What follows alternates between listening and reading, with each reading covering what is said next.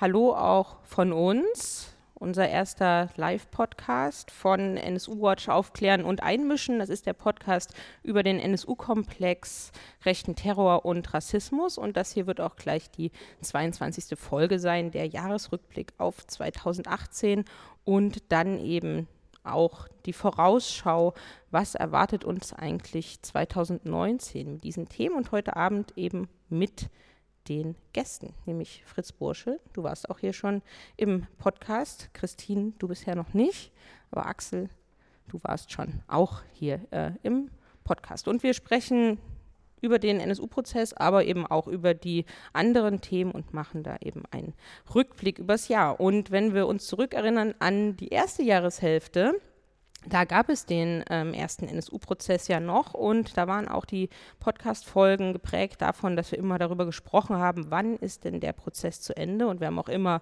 uns überlegt und Tipps abgegeben, wann dieser Zeitpunkt sein könnte, aber er kam dann eben erst im Juli und ähm, wie gesagt, das erste halbe Jahr war dann viel auch Warten auf das Ende des Prozesses. Aber währenddessen ist äh, ein anderer Prozess in Dresden ähm, zu Ende gegangen, nämlich der Prozess gegen die Gruppe Freital. Und darauf können wir jetzt als erstes mal einen Blick werfen, würde ich vorschlagen. Da habt ihr beide, Christine und Axel, ja, waren ja, wart ja VertreterInnen der Nebenklage auch dort. Wie ist denn dieser Prozess dann schlussendlich ähm, ausgegangen zu Beginn des Jahres? Also die acht Angeklagten der sogenannten Gruppe Freital wurden verurteilt wegen versuchten Mordes und Bildung einer rechtsterroristischen Vereinigung, ein paar andere Delikte noch, also versuchte gefährliche Körperverletzungen und äh, Sachbeschädigung und Verstoß gegen Sprengstoffgesetz. Die sind relativ hoch verurteilt worden. Ähm, die Redelsführer haben äh, zehn Jahre bekommen. Ähm, dann stufte sich das nach unten so ein bisschen ab. Was aber das eigentlich wirklich Prägnante an diesem Prozess war, war, dass das Oberlandesgericht Dresden, was die verurteilt hat, ähm, sich gegen die sächsische Justiz gestellt hat in diesem Verfahren, also in diesem ganzen Verfahren und auch mit diesem Urteil, weil die ähm, schweren Taten, die diesen äh, Angeklagten vorgeworfen wurden, nämlich der Angriff auf äh, ein äh, linkes Hausprojekt, was sie zusammen mit der örtlichen Freien Kameradschaft verübt haben, und der versuchte Mord an den syrischen Geflüchteten, die wir vertreten haben, äh, das sah die sächsische Justiz oder die sächsische Strafverfolgung erstmal nicht so, dass es ein versuchter Mord gewesen sei, sondern sie haben das angeklagt ursprünglich als ähm, versuchte gefährliche Körperverletzung zum Amtsgericht, das heißt Straferwartung maximal vier Jahre. Und ähm, dann hat die Bundesanwaltschaft eingegriffen, hat das Verfahren an sich gezogen, hat gesagt, es ist ein versuchter Mord und nicht nur ein versuchter Mord, sondern der wird auch begangen von einer festen Gruppe, die eine politische Agenda äh, gespickt mit rechter Ideologie ähm, verfolgen und die Taten daraus äh, begehen und damit ist es eine terroristische Vereinigung, äh, so angeklagt, so verhandelt, so verurteilt. Ähm, bemerkenswert an dem Urteil, was uns mittlerweile ähm, schriftlich vorliegt, aber immer noch nicht rechtskräftig ist, ist, dass das Oberlandesgericht ähm, ziemlich hart mit der Ideologie der Täter sich auseinandersetzt. Das heißt, jeder Täter wird für sich genommen. Es wird gesagt, was für eine rechte Ideologie. Also man, man sagt nicht einfach nur in diesem Urteil, das sind halt rechte Jungs, sondern nein, die einen äh, sind also sind in der nationalsozialistischen Ideologie ver, verhaftet, die anderen sind, äh, werden vom Gericht als Rassisten äh, gekennzeichnet.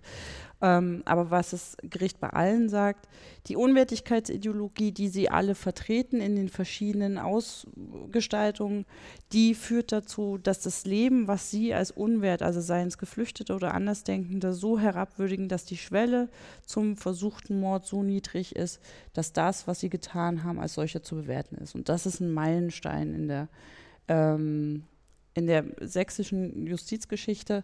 Ähm, auch, dass sie sagen, Geflüchtete und ihre UnterstützerInnen gehören zur deutschen Gesellschaft und wenn man die angreift, ist es ein Angriff auf uns alle.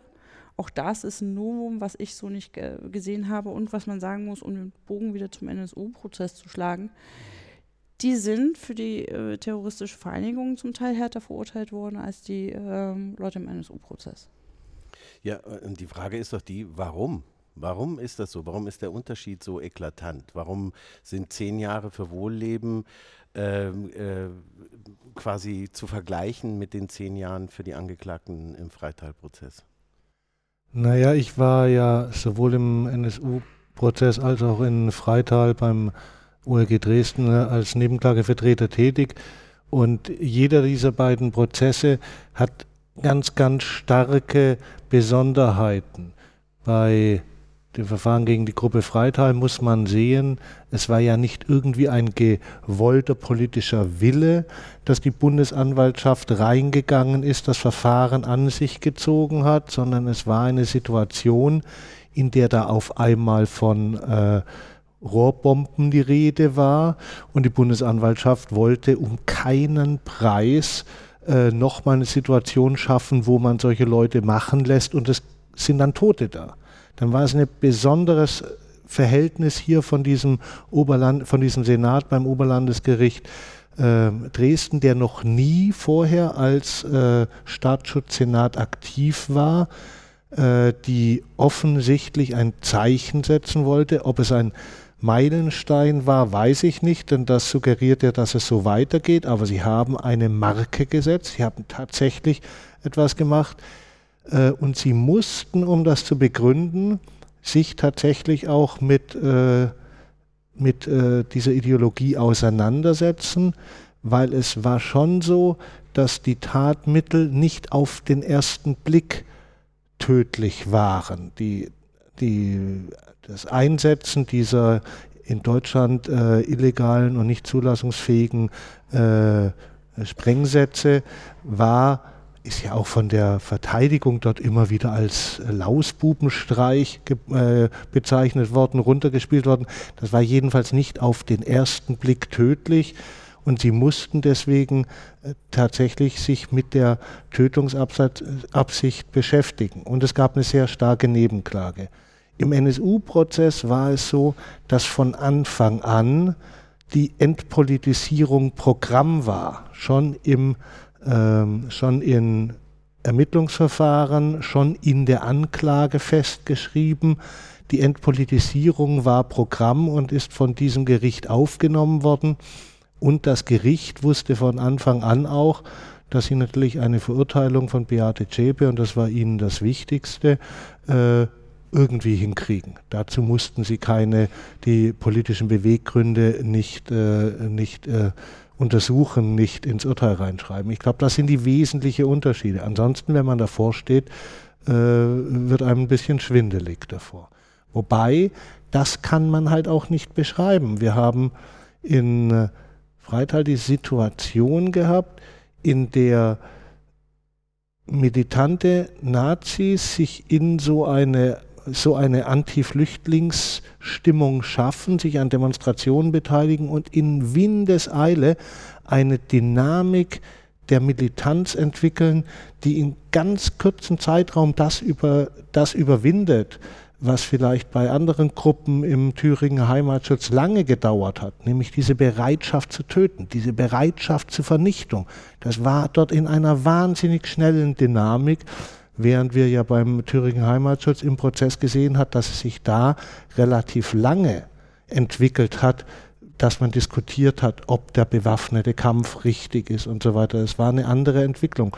Und deswegen war natürlich für die, oder nicht natürlich, aber deswegen hatten wir, wir hatten Glück, dass da aufnahmebereite Richter waren. Die Brisanz, die fortlaufende Brisanz stand einfach im Raum.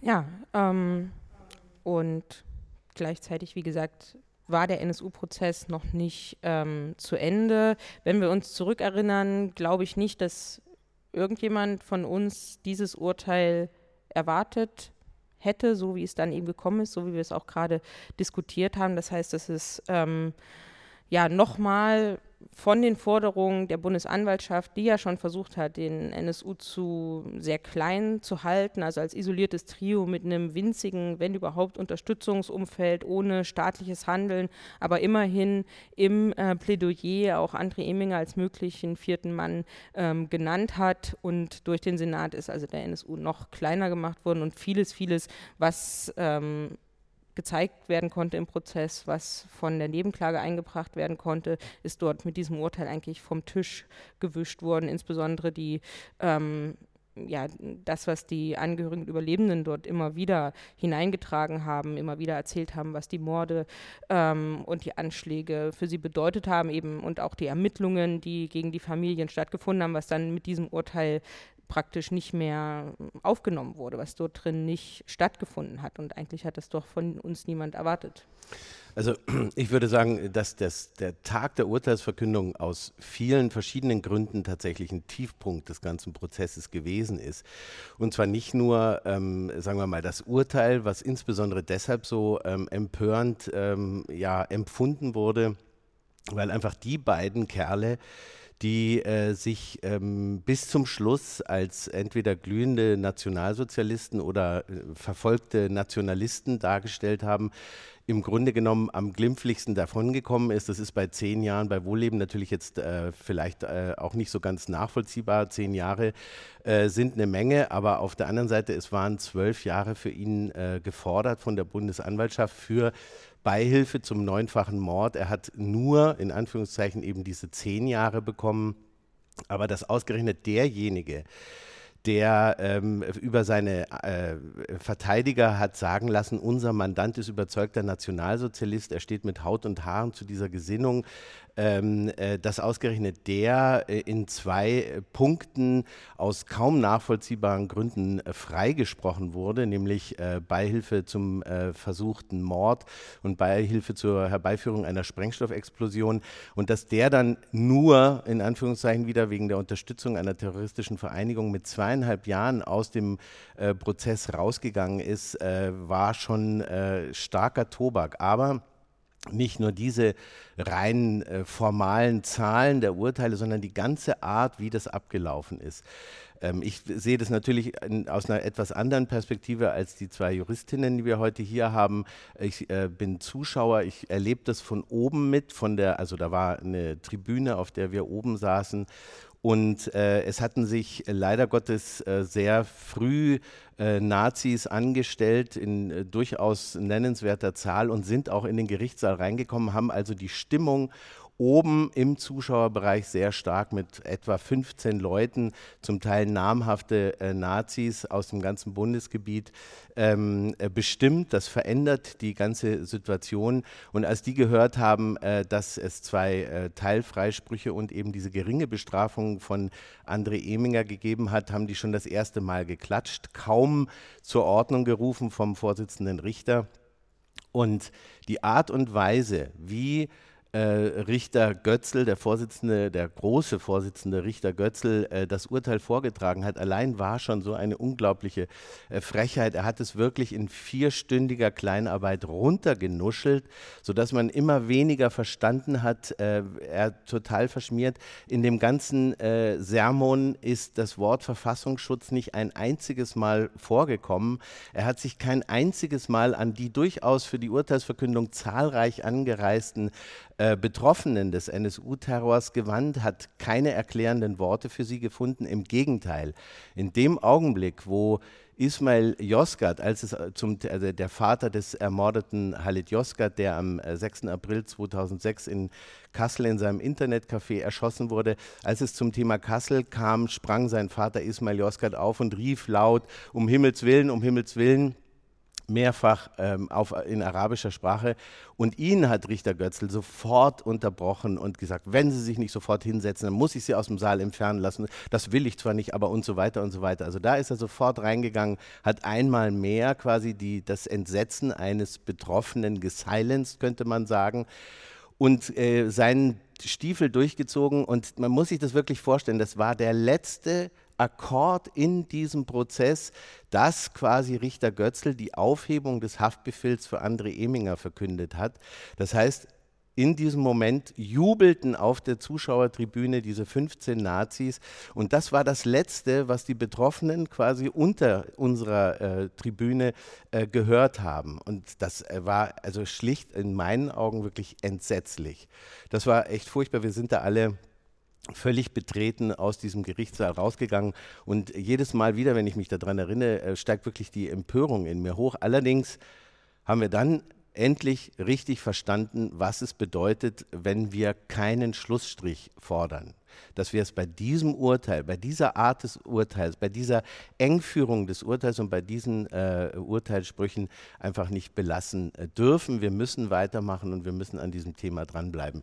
Jetzt entschuldige, jetzt bin ich, nee, äh, hat es mich ein wenig davon getragen. Ähm, vielleicht bleiben wir noch kurz beim Urteil. Wie würdet ihr das als Juristinnen äh, bewerten, jetzt auch ein paar Monate später?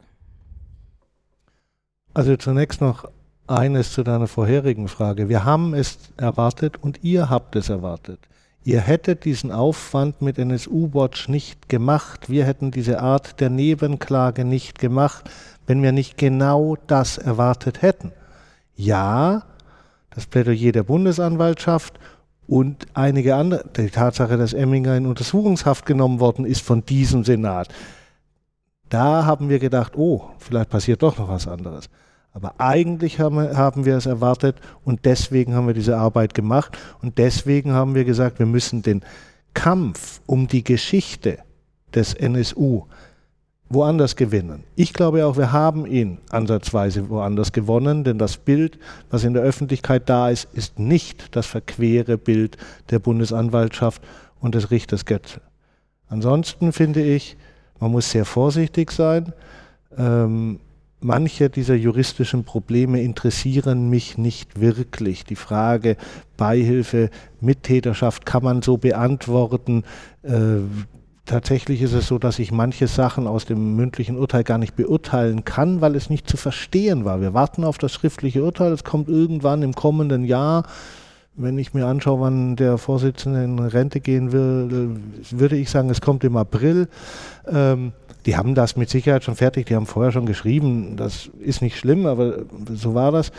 Ähm, vieles davon ist rechtlich durchaus argumentierbar und bei Emminger äh, die Beihilfe zum versuchten Mord in, mit der äh, Bombe in der Propsteigasse in Köln, äh, das war ich meine, Staatsschutzsenat, Staatsschutzsenate in Deutschland haben schon andere Sachen verurteilt. Das kennen wir anders, wenn es gegen Linke geht. Aber äh, das war nicht zu verurteilen. Da gab es nicht genügend Beweise.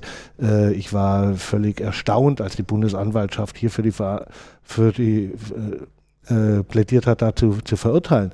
Aber ich meine, da waren zweimal Beihilfe zu bewaffnetem Raub. Und das hat der Senat freigesprochen allein unter Hinweis auf die Angaben von Beate Zschäpe. Emminger hätte erst später erfahren, dass sie solche Sachen machen. Völlig absurd. Angaben von Beate Zschäpe offensichtlich noch geschönt und zurechtgeschrieben von ihren Anwälten, an zig Stellen widerlegt, überhaupt nicht glaubhaft. Jeder in jedem Urteil, wo wir sonst sowas haben, äh, sagen die Richter, nein, das, dem können wir kein Gewicht beimessen. Das wird genommen, um Emminger davon freizusprechen. Und dann blieb halt nur die einfache Unterstützung. Und für die einfache Unterstützung ist das gar nicht so wenig mit den zweieinhalb Jahren. Aber es ist halt absurd. Es hätte halt eine Anklage sein müssen wegen Mitgliedschaft, wegen Beteiligung an diesen Morden. Es hätte viel mehr sein müssen. Wir hatten das zu erwarten, als die Anklage geliefert worden ist. Wir mussten mit unseren Mandanten ja schon diskutieren, wollen wir uns so eine Anklage überhaupt anschließen oder spielen wir dann, spielen wir dann äh, in einem ganz miesen Kasperltheater mit. Haben wir nicht gemacht. Wir haben uns entschieden, das anders zu machen. Die Bewertung juristisch ansonsten halte ich durchaus für möglich. Und äh, wenn man nicht mehr will und wenn man entpolitisieren will und wenn man das verharmlosen will und wenn man sagen will, es waren halt Uwe, Uwe und Beate und damit ist Deutschland kann wieder ruhig sein, es gibt keinen bewaffneten Nazis mehr, dann kann man das schon so machen. Ja, ich würde ich würde es ja gar nicht juristisch bewerten, weil ich diesen Prozess außerhalb dieser Anwaltsrolle verfolgt habe, also jemand, der aus Jena kommt, also der weiß, wie sich auch äh, genau diese Leute, äh, abzüglich André Emmenge, in, in Jena aufgeführt haben, was sie für ein Klima verbreitet haben, was, was Leute, die links oder vermeintlich links waren, äh, wie die sich gefühlt haben, in Jena aufzuwachsen und äh, wie oft man darüber geredet hat und wie oft man ähm, auch darüber geredet hat, wo sind die eigentlich? Also bevor es zur Selbstenttarnung kam. Aber niemand hat sich doch ernsthaft von diesem Urteil erwartet, dass das die tatsächlich inhaltlich gute Auseinandersetzung mit militanten Neonazis ist, mit militanten Neonazi-Strukturen, die morden, die morden werden. So. Äh, deswegen, ich will das nicht juristisch bewerten. Ich finde das beachtlich, äh, wie dieses Urteil und wie sie sich gebogen haben, das zu begründen. Ich verstehe es nicht. Ich habe aber auch dieses Urteil nicht gehört. Ich habe nur das ge gelesen, was geschrieben worden ist. Ich finde dann zweieinhalb Jahre für das, was sie dann André Imminger tatsächlich vorwerfen, schon ganz schön doll. Also wie sie sich da biegen werden, das finde ich dann schon spannend. Ähm, Natürlich hätte der mehr bekommen müssen. Natürlich war der an mehr beteiligt. Aber das wissen wir aus antifaschistischer Recherche und nicht aus dem, was äh, das Gericht da festschreibt. Oder das wissen wir äh, durch gute Journalisten, das wissen wir über eine Prozessdokumentation das ist das, was ich glaube, was man bewerten muss und nicht juristisch. Also ich würde noch gerne eine Sache anmerken und zwar, ähm, äh, egal wie man das jetzt juristisch bewertet oder nicht, was da verurteilt worden ist, trotzdem ist meines Erachtens das Signal, was aus diesem Gerichtssaal rausgegangen ist, mit der sofortigen Freilassung von Eminger, was ange angezeigt war angesichts des, der niedrigen Verurteilung, ganz klar. Aber alleine das, was das für eine, für ein äh, Signal nach außen ist in die Nazi-Szene, ähm, äh, war an dem Tag eine echte Katastrophe. Und wenn wir uns anschauen, äh, wie Eminger äh, sowohl als Wohlleben, als Märtyrer der Bewegung gefeiert werden, die im Falle Wohllebens auch lange im Knast saßen, fast sieben Jahre. Deswegen ist er ja eine Woche nach dem Urteil auch aus dem Gefängnis entlassen worden, was nochmal so das Signal im Grunde nochmal verstärkt hat, wo ich mich immer frage, wenn man das alles so macht, denkt der Senat, dieser erkennende Senat darüber nach, was das für ein, äh, was das für eine Signalwirkung nach außen hat. Äh, und äh, denke mir immer, das müssen die doch auch im Blick haben, dass das Signal, die jubelnden Nazis, das ist das Letzte, was wir in diesem Saal gehört haben, dass das natürlich äh, der Naziszene sagt, ja, mh, äh, ist schon für Wohlleben eine harte Zeit gewesen, aber im Grunde genommen, er ist raus, Eminger ist raus. Dieser Staat wird uns auf jeden Fall äh, nicht verfolgen, wenn wir unsere Ziele in Anführungszeichen weiterverfolgen werden. So kann das von denen gelesen und verstanden werden und das halte ich nach wie vor für eine ziemliche Katastrophe und zwar nicht nur in diesem Verfahren. Freital ist da vielleicht mal ein anderes Beispiel gewesen, da war es genau andersrum und da war auch die Bundesanwaltschaft daran beteiligt und aber ein anderes Gericht und da war die Bundesanwaltschaft total dahinterher, dass verurteilt wird und zwar hoch. Aber ich würde dir widersprechen. Schon wieder? Diese, ja, Entschuldigung. dieses Signal hat doch, und das sage ich jetzt aus der Beobachterperspektive, dieser Senat hat doch dieses Signal an die Nazis nicht in dem Moment gesendet, als die gejubelt haben, sondern dieser Senat hat ähm, dieses Signal gesendet, indem sie, indem sie den Prozessstoff beschränkt haben, indem sie gesagt haben, nee, wir wollen eigentlich gar nicht wissen, wie ihr alle irgendwie verflochten wart mit Einwirkung des Verfassungsschutzes. Und das deutlichste Signal war, wir sitzen hier als hochdotierte Juristen, also alles schlaue Menschen, und wir lassen uns auf eine Art und Weise belügen, die eine Beleidigung an unsere Intelligenz ist, konsequenzenlos. Das war der Freibrief an die Nazi-Szene. André Kapke da sitzen zu lassen und sich als wohltätigen Umweltschützer darzustellen, das war das Signal an die Nazi-Szene.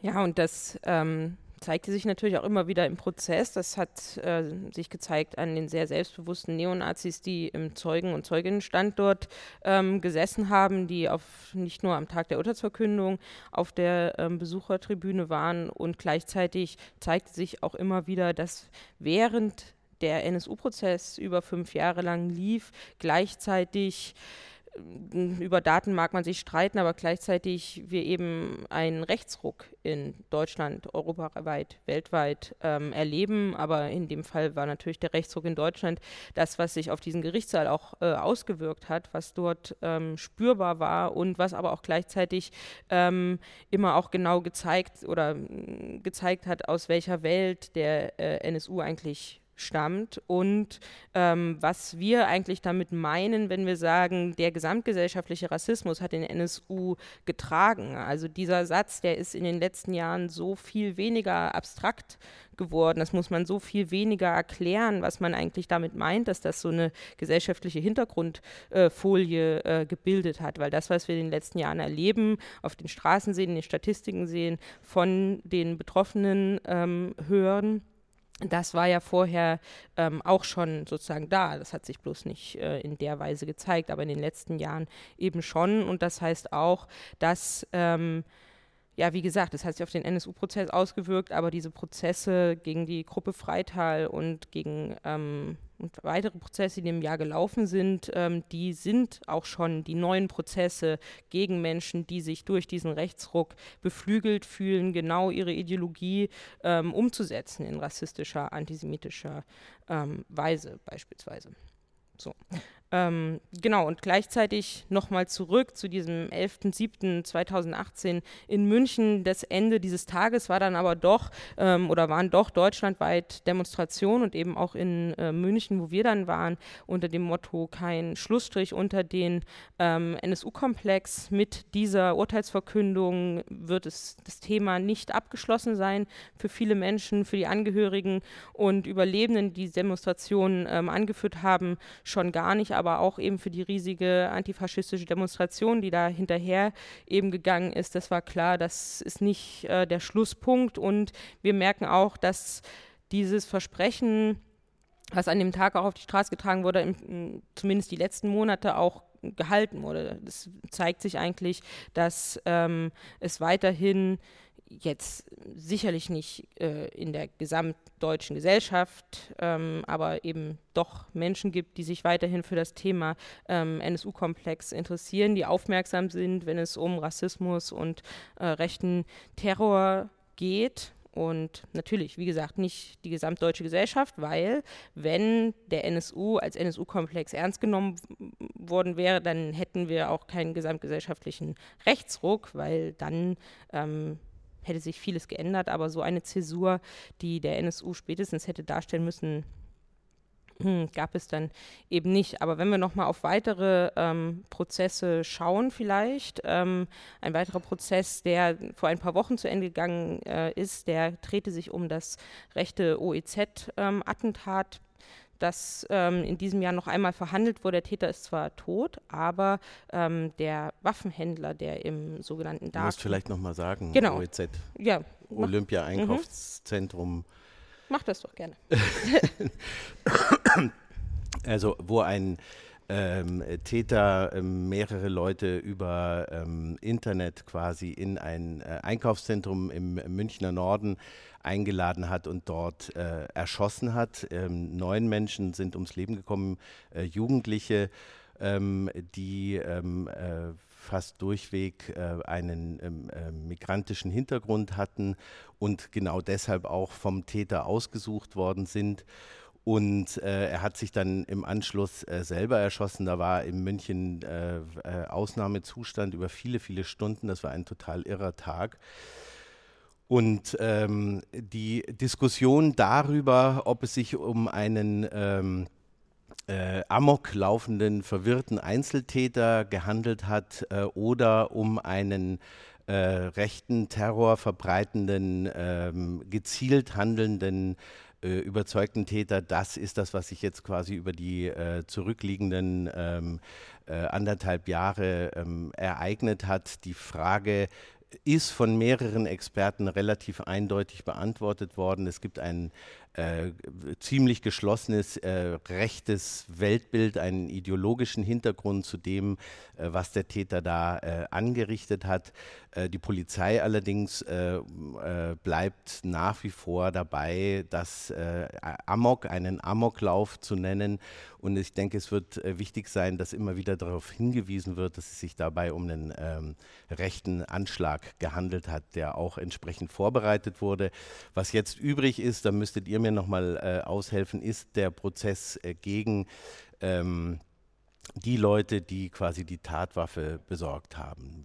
Wann der läuft, das kannst ja du vielleicht nochmal sagen. Genau, es gab einen Prozess gegen denjenigen, der tatsächlich die Waffe ähm, übergeben hat und jetzt einen Prozess, der erst vor wenigen Wochen geendet hat gegen denjenigen, der die Internetplattform im sogenannten Darknet betrieben hat, ähm, auf dem die Waffe gekauft wurde. Und im Vorgespräch habt ihr diesen Prozess äh, noch mit eingebracht. Mögt ihr was auch dazu sagen?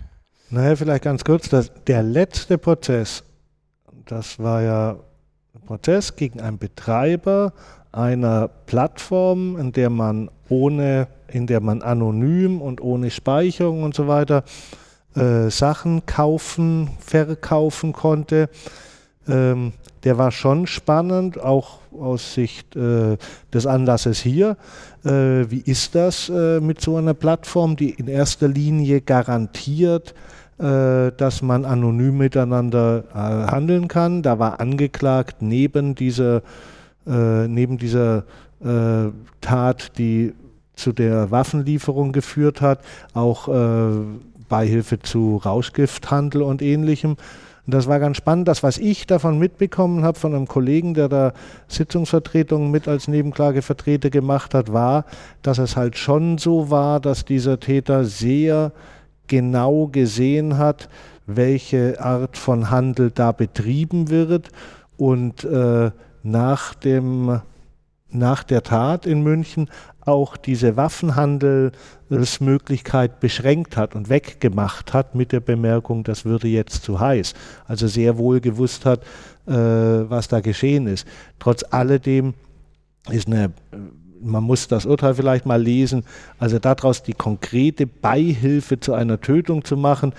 Ich war nicht dabei, ich habe die Beweisaufnahme nicht mitgemacht, das halte ich schon für, das halte ich schon für sehr spannend und vielleicht auch gewagt. Der Richter hat oder die Pressestelle des Gerichts hat in der Presseerklärung gesagt, äh, es gäbe schon klare Indizien, dass er mit einer Tötung von Menschen als Folge gerechnet hat. Aber das weiß ich nicht.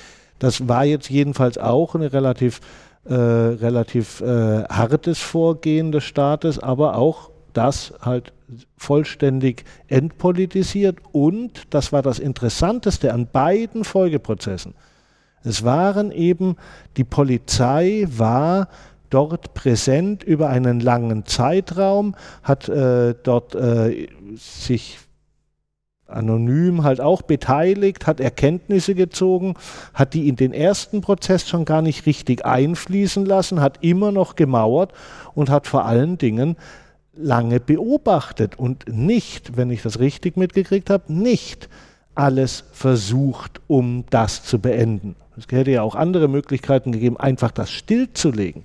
Und da wurde nichts gemacht. Das war, das ist auch praktisch nicht thematisiert worden. Ausschließlich gab es da Versuche, das zu thematisieren von der Nebenklage.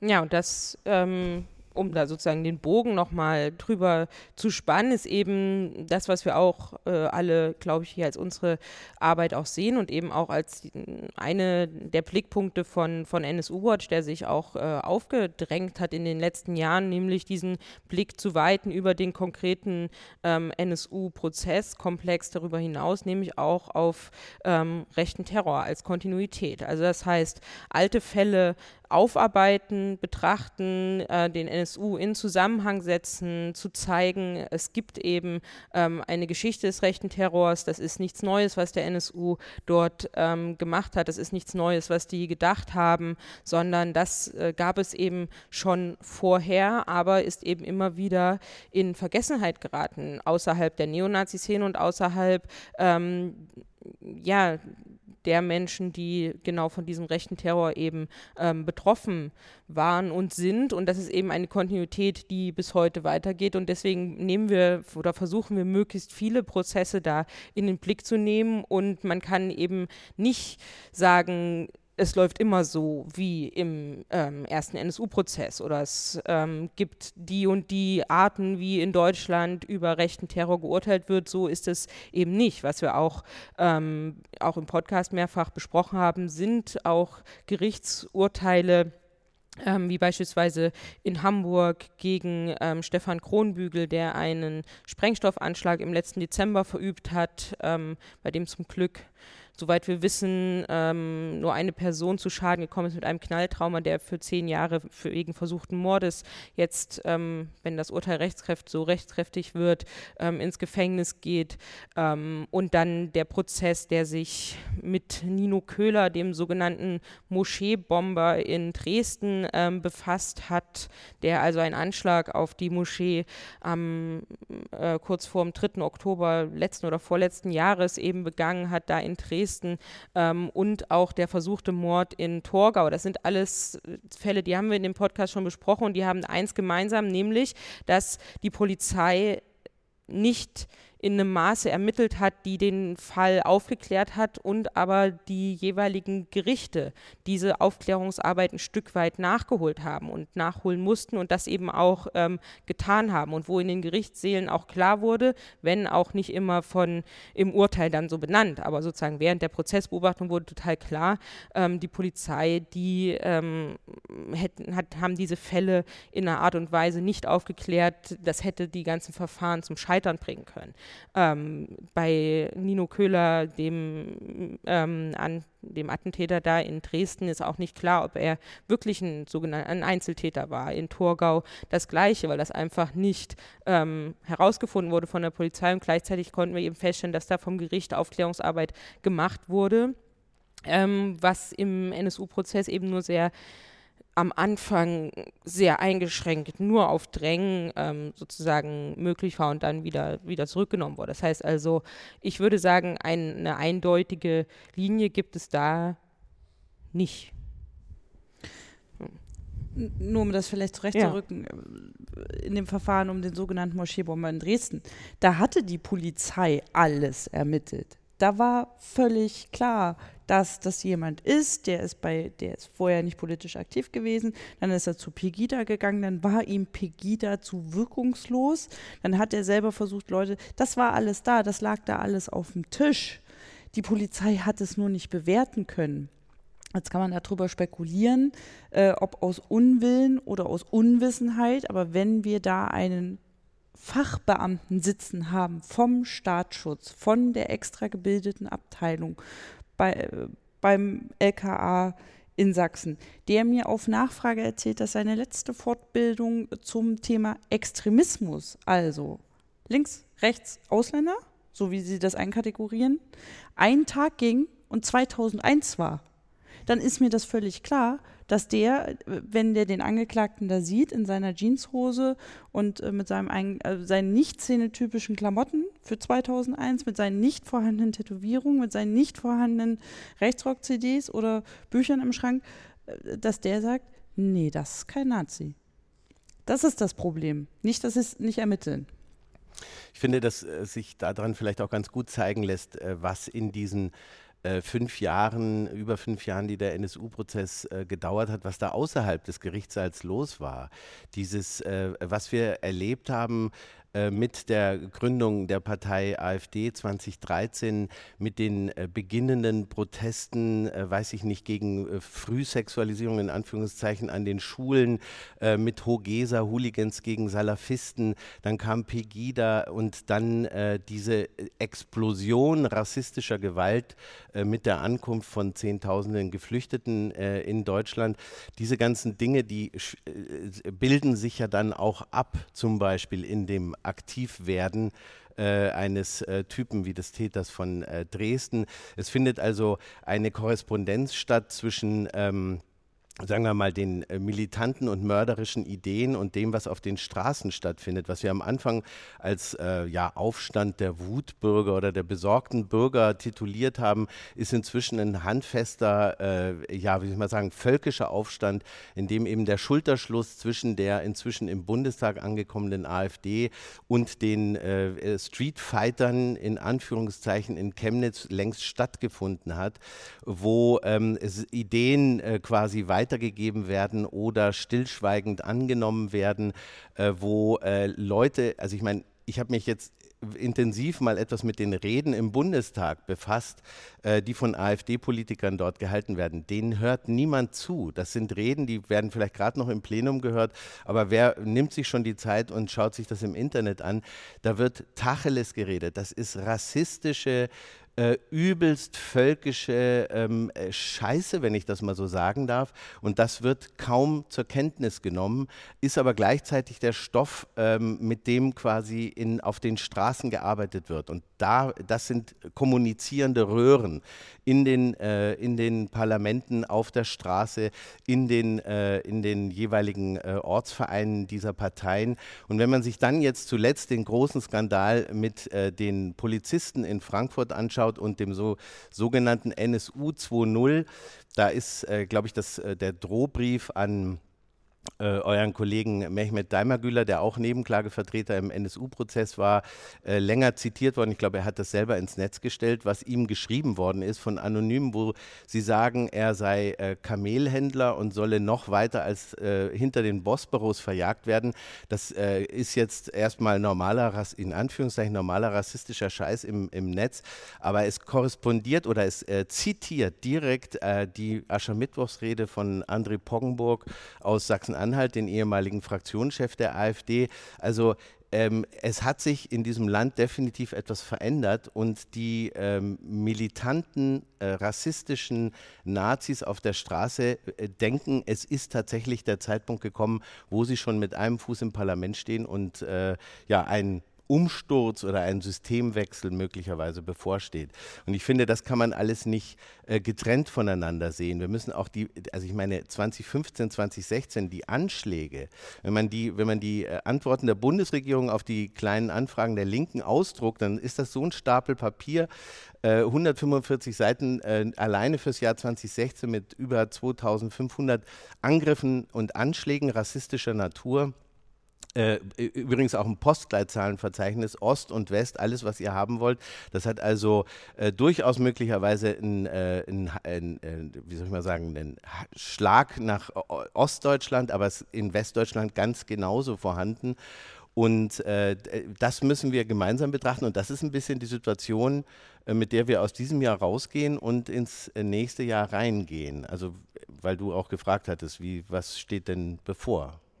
Das Spannende und das Erschreckende daran ist ja, dass wenn ich die verschiedenen äh, Verfahren anschaue und nach der Ideologie scha schaue, die Ideologie, die tatsächlich dieses Morden, diese lebensgefährlichen Anschläge, diese Versuche, äh, dieses Absprechen von Lebenswert äh, möglich macht, die verschiedenen Gruppen auf der, äh, auf der Nazi-Seite in der extremen Rechten sind ja sehr, sehr unterschiedlich. Da hat man so subkulturell angehauchte Musikleute von Blood and Anna, da hat man die strammen Scheitel von, der, von den jungen Nationaldemokraten. Das ist ja sehr, sehr weit. Aber das, was sie tatsächlich eint, ist dieses Bild vom deutschen Volk, was in Gefahr ist und was man verteidigen muss und was einem ein Notwehrrecht gibt, nämlich gegen die Leute, die es bedrohen, die, äh, die Nicht-Deutschen, die hier eindrängen. Und äh, das ist ideologisch tatsächlich die Rechtfertigung für Gewalt. Das ist der Kern der bewaffneten Nazi-Gruppen.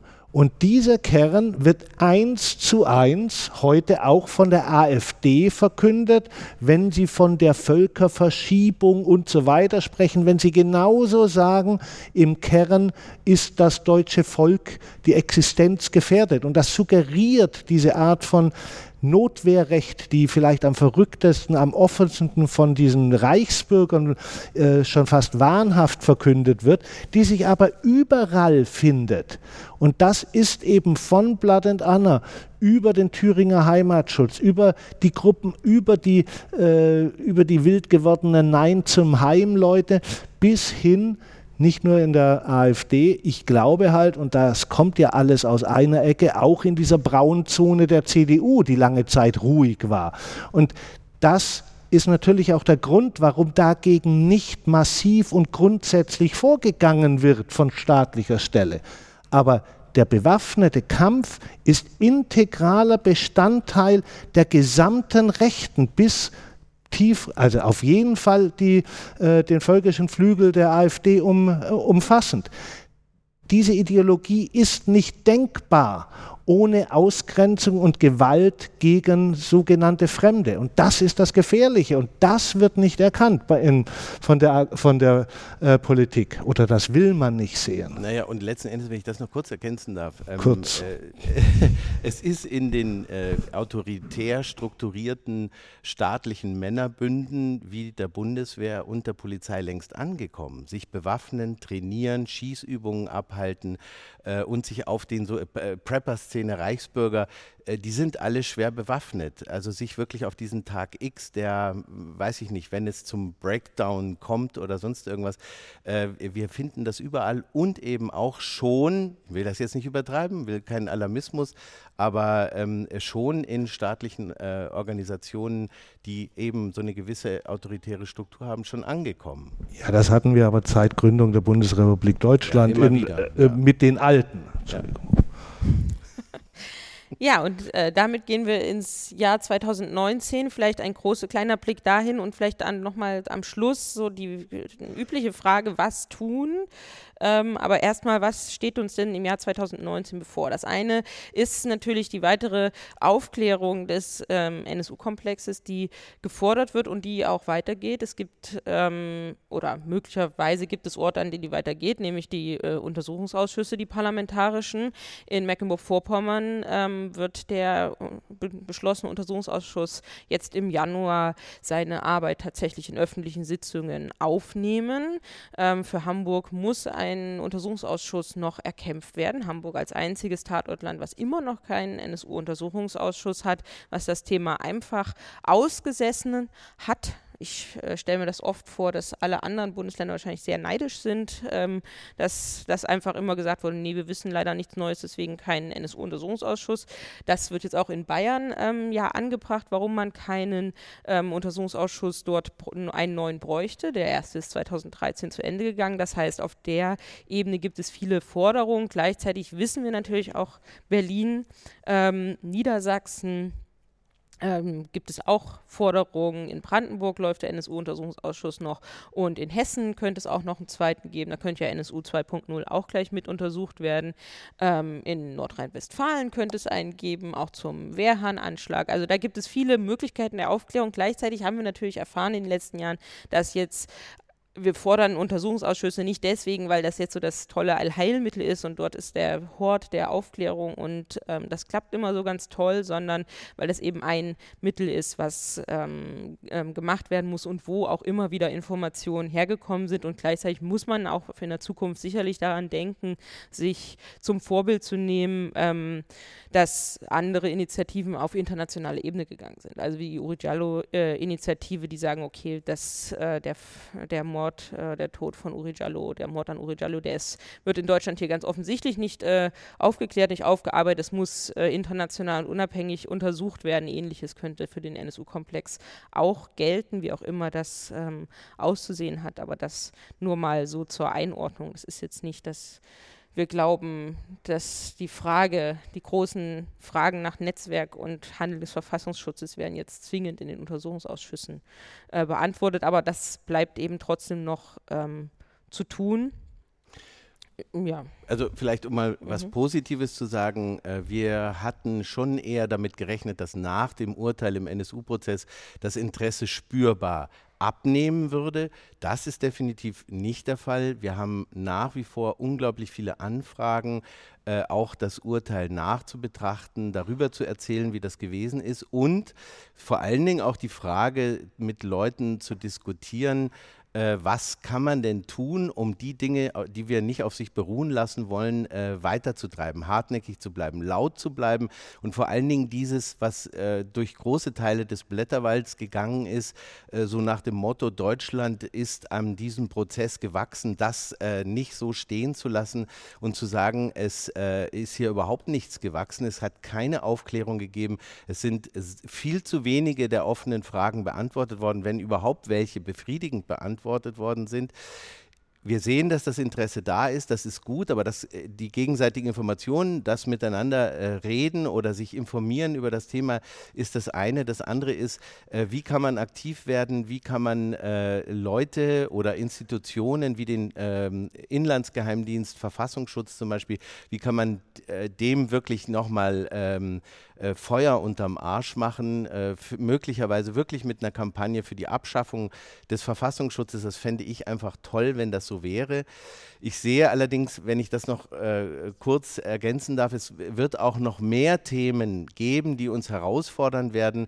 Das ist nicht immer rechter Terrorismus, sondern das sind, werden auch im kommenden Jahr die, zum Beispiel die Kommunalwahlen sein, zwei Landtagswahlen oder sogar drei ähm, und, eine, äh, und die Europawahl. Und ich sehe, dass der Rechtsruck, von dem wir hier schon gesprochen haben, natürlich bei weitem nicht zu Ende ist. Ähm, es gibt Leute, die schon sagen, der Zenit der AfD sei überschritten. Das sehe ich ehrlich gesagt nicht. Und ich, ich habe es mir hier nochmal kurz rausgesucht. Es werden nächstes Jahr von 200, äh, insgesamt 260.000 kommunalen Mandaten, die es in Deutschland gibt, 125.000 äh, neu gewählt, also neu besetzt. Und ich rechne jetzt nicht damit, dass die SPD da einen großen Durchmarsch hinlegen wird, sondern das wird eher die AfD sein. Und das heißt, es wird äh, das, was die AfD gerade begonnen hat, und zwar auf allen Landes- und Bundesebene, wird eben auf kommunale Ebene durchsickern. Das wird die Stimmung in diesem Land nochmal verändern und bedeutet für uns und für linke Politik und für antifaschistische Politik meines Erachtens eine irre Herausforderung, der wir uns aber stellen müssen. Mhm. Wenn ihr nach 2019 guckt, was seht ihr da schon so vor euch an Themen, Aufgaben? Naja, ich glaube, dass äh, ganz spannend wird, der gerade im Hinblick auch auf die Verflechtung der AfD wird, äh, wie das mit Chemnitz weitergeht. Da sind auch Personen inhaftiert. Das heißt, das Verfahren muss ne, mit einer gewissen Eile betrieben werden. Da wird es 2019 eine Bewegung geben. In welche Richtung die geht, weiß man nicht. Ich würde aber gerne nochmal auf deinen Punkt zurückkommen. Ja, wir haben Landtagswahlen. Aber wir haben nicht irgendwo Landtagswahlen, sondern wir haben Landtagswahlen in Sachsen, dem sogenannten Failed State ähm, wo wir sehr kontinuierlich die NPD ähm, im Parlament hatten, dann abgelöst durch, durch eine AfD, wo es eine CDU-Regierung gibt, die offen ähm, sagt, dass sie koalitionsbereit wäre, das eben nicht ausschließt, was die CDU zumindest in Thüringen noch tut, zumindest als Lippenbekenntnis. Auch da haben wir äh, Landtagswahlen. Nur da haben wir einen Fraktionsvorsitzenden, der quasi das Urgestein des, Rech des ultrarechten Flüges der AfD ist, der vom Holocaust-Mahnmal sagt, es sei ein Mahnmal der, Sch Mahnmal der Schande, der sich in Chemnitz in die erste Reihe stellt, der Verfechter davon ist, dass man sich mit genau diesen Leuten gemein machen muss, der ähm, gute Verbindung zur extrem militanten und gut vernetzten Nazi-Szene hat, die seit Jahren so agiert in Thüringen.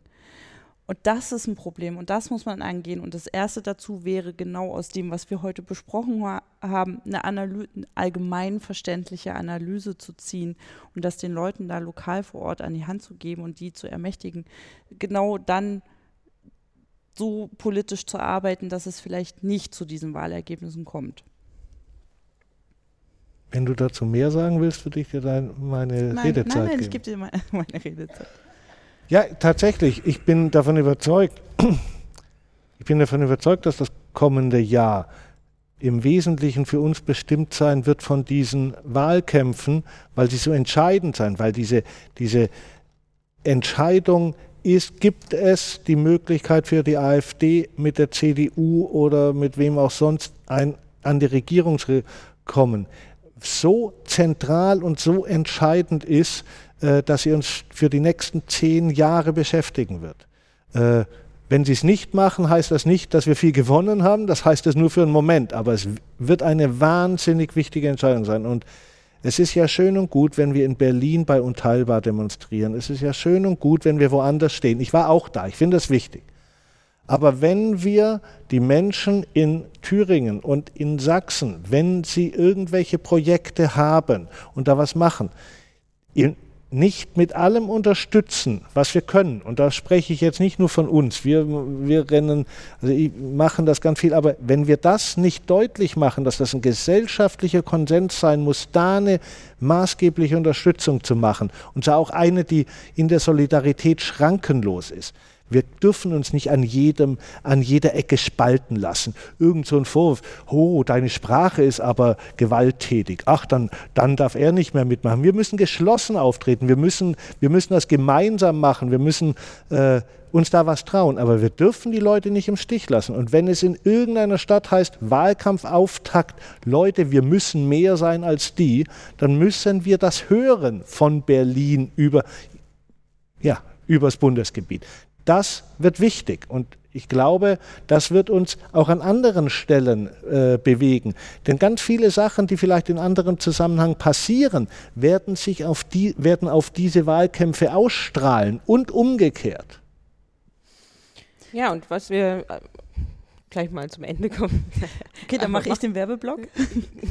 Es wird den Wahlkampfauftakt mhm. der AfD am 1. Mai 2019 in Erfurt geben. Es wird dagegen mit Sicherheit äh, Aktivitäten geben von Gewerkschaften, von Antifaschistinnen und Antifaschisten es, äh, und, und demokratischen Parteien ich kann nur dafür werben, entweder daran teilzunehmen oder einfach in, ihnen die Antwort wegzunehmen, die sie vermeintlich da geben werden, weil die AfD wird am 1. Mai versuchen, eine einfache Antwort auf die soziale Frage zu geben.